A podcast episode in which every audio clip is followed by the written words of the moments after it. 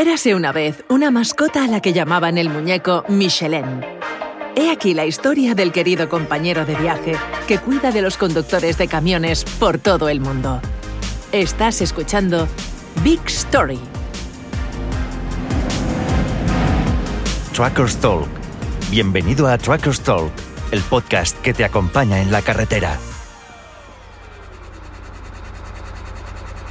No importa en qué punto del planeta te encuentres. Probablemente hayas visto el muñeco Michelin en los techos de todo tipo de vehículos, desde camiones en las solitarias carreteras de Brasil a un tuk-tuk en las concurridas calles de Tailandia.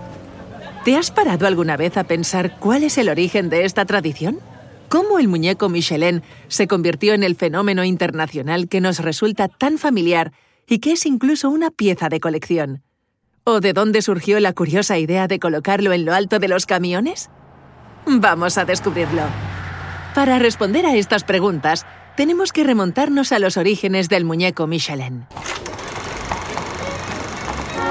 A finales del siglo XIX, en los comienzos de la empresa, los hermanos Michelin estaban exhibiendo sus productos en una feria en Lyon cuando uno de ellos se dio cuenta de que, si se añadían brazos y piernas a la pila de neumáticos que estaban presentando, tendría la apariencia de un hombre. Años después, y con la contribución de un caricaturista, nacía el muñeco Michelin. Bueno, su primera versión. En realidad, se trató de una adaptación de un personaje de un anuncio de una cervecera alemana. En el proceso pasó de beber cerveza a tener la capacidad de tragarse los obstáculos de la carretera, tal como decía uno de los primeros eslóganes para hacer el camino más suave. De ahí le vino el nombre, vivendum, de la frase en latín nunc est vivendum. Ahora es el momento de beber. Como quizás hayas visto en películas antiguas, por aquel entonces los neumáticos eran blancos y este fue el color que naturalmente adoptó el personaje y que se ha mantenido hasta nuestros días. Además, en aquella época el principal mercado de neumáticos no era el de coches, sino de bicicletas, por lo que el muñeco se creó como un montaje de anillos finos diferente al que conocemos hoy. Se convirtió inmediatamente en el embajador de la marca Michelin. En campañas de publicidad de principios del siglo XX, Personas disfrazadas de muñeco Michelin iban entregando pequeños muñecos Vivendum entre el público. Puedes imaginar con qué rapidez se hicieron populares.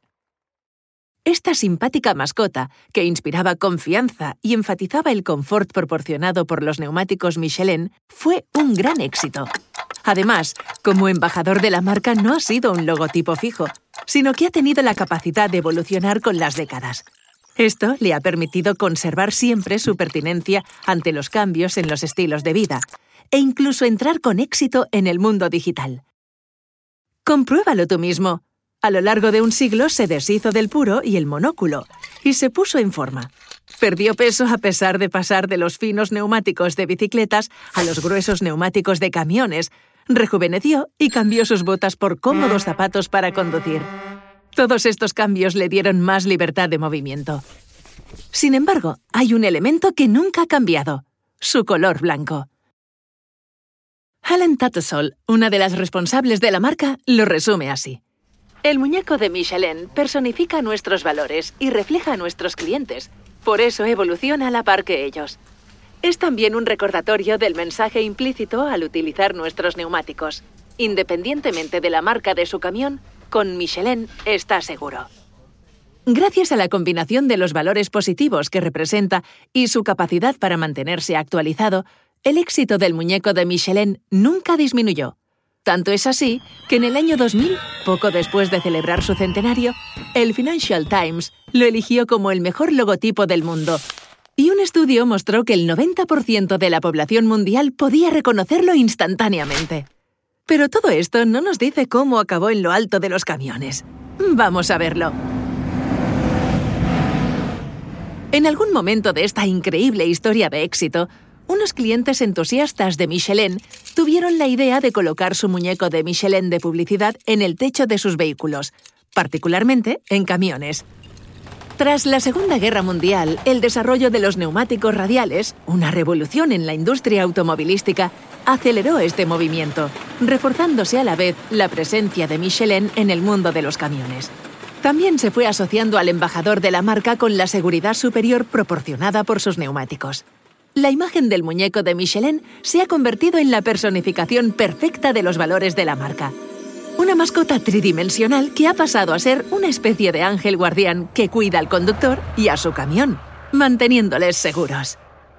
En los años 1950, Michelin decidió fabricar mascotas de mayor calidad y más resistentes, específicamente diseñadas para colocarse en los techos de los camiones. Esto transformó la excéntrica idea de unos cuantos fans de Michelin en una verdadera tradición en el mundo de los camioneros. En 2016, por petición popular y porque había en circulación demasiadas mascotas falsas del muñeco de Michelin, se lanzó una nueva edición. Se hicieron en dos versiones, una para el exterior, hecha de un plástico que mantiene el color con el paso del tiempo y que se entrega con anclajes de acero para sujetarla de forma segura al techo del camión. Y otra, algo más pequeña, para el salpicadero, con la mascota sentada en dos neumáticos de camiones. El muñeco de Michelin, un icono de la marca apreciado por todos y universalmente reconocido, es verdaderamente un símbolo único, sin equivalencia en el mundo de los camiones o en cualquier otro. Has escuchado Truckers Talk, un podcast de Michelin for My Business, cerca de los entusiastas del transporte por carretera como tú. Nos vemos en la carretera. Únete a nosotros en pro.michelin.es, en la sección Michelin for My Business.